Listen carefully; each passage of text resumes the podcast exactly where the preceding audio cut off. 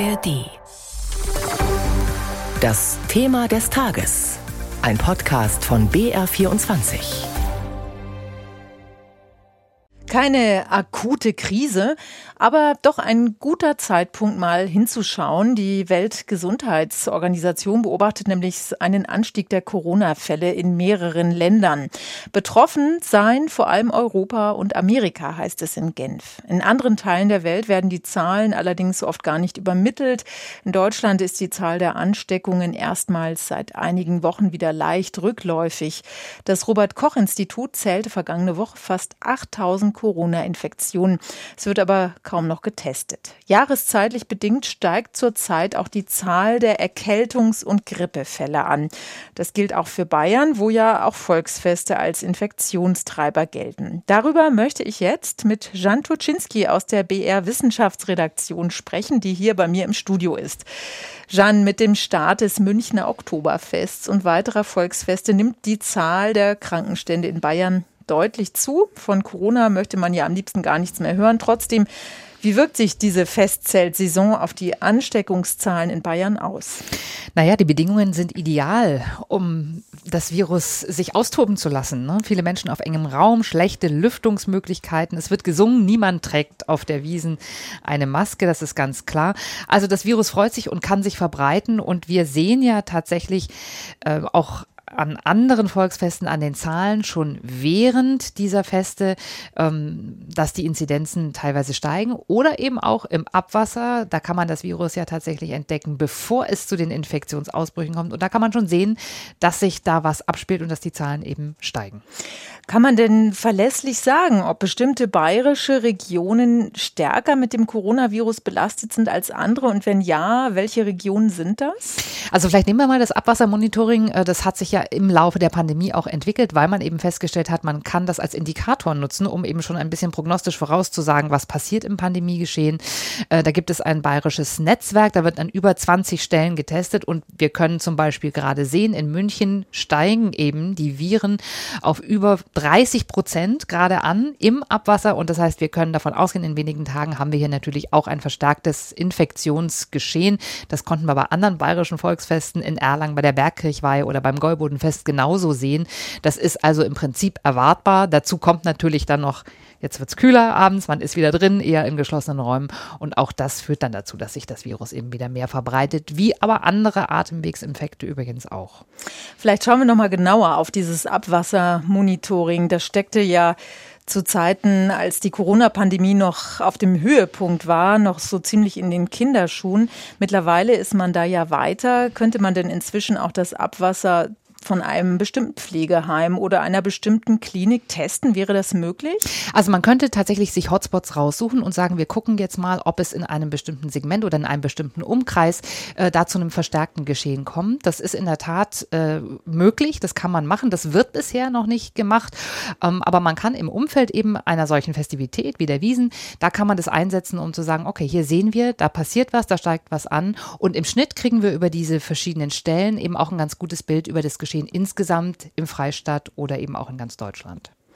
Vielen Dank. Das waren Einschätzungen von Jan Tuczynski aus unserer Wissenschaftsredaktion. Und wie man eine Ansteckung mit Corona, Grippe und Co. am besten vermeidet, darüber spreche ich jetzt mit der Virologin Professor Ulrike Protzer, Direktorin des Instituts für Virologie an der TU und dem Helmholtz-Zentrum München. Hallo, Frau Protzer. Ich grüße Sie. Frau Protzer, wir haben es gerade gehört. Herbstzeit ist Erkältungs- und leider auch Corona-Zeit.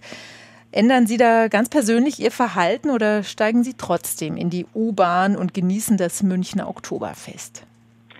Ich steige trotzdem in die U-Bahn ähm, und wenn es ganz eng wird, dann habe ich eine Maske dabei oder wenn gerade neben mir jemand hustet und prustet, dann ziehe ich die an. Ob es nun eine Erkältung, eine Grippe oder Corona ist, nichts davon ist ja angenehm. Wenn ich sicher gehen will, kann ich denn meine übrig gebliebenen Tests aus Pandemiezeiten noch verwenden? Helfen die noch bei neuen Virusvarianten, das wirklich rauszufinden, die Viren auch wirklich nachzuweisen?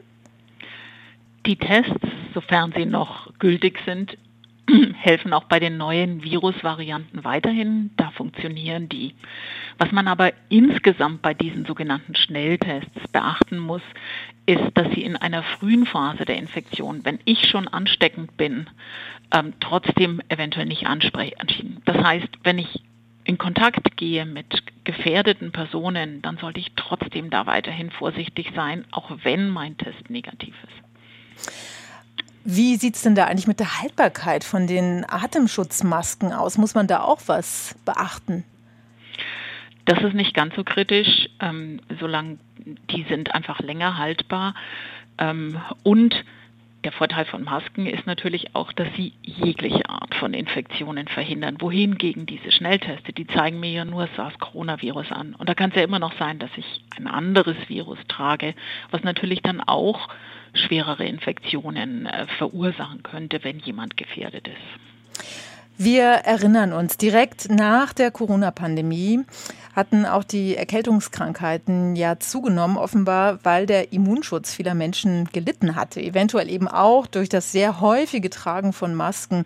Kann man es damit übertreiben? Wie ist Ihre Einschätzung da? Also die Maske selber ändert am Immunsystem natürlich nichts. Das Immunsystem muss immer wieder getriggert werden, muss erinnert werden. Deswegen macht man ja auch Auffrischungsimpfungen. Und das kann ich natürlich tun, wenn ich eine Infektion durchmache. Jetzt, wenn ich in so Phasen, wie wir in der, der Covid-Pandemie hatten, ähm, einfach insgesamt sehr wenig Erkältungskrankheiten habe, weil die Menschen weniger zusammen sind, weil sie alle Maske tragen, dann hat mein Immunsystem sich natürlich für eine ganze Weile an die verschiedenen Viren nicht erinnert. Und dann kommen diese Infekte wieder. Aber die Masken an sich ändern an unserem Immunsystem nichts. Seit dem offiziellen Ende der Corona-Pandemie hat das Virus ja ein Stück weit seinen Schrecken verloren. Wie gefährlich sind jetzt die Varianten, die bei uns derzeit kursieren? Wie ist da Ihre Einschätzung? Das Virus hat ja seinen Schrecken durch zwei Dinge verloren. Zum einen, weil wir einen Immunwall aufgebaut haben. Durch die Impfungen und durch durchgemachte Infektionen haben wir einfach breit in der Bevölkerung eine Immunität aufgebaut, die uns jetzt schützt, die uns jetzt schützt davor, schwer krank zu werden.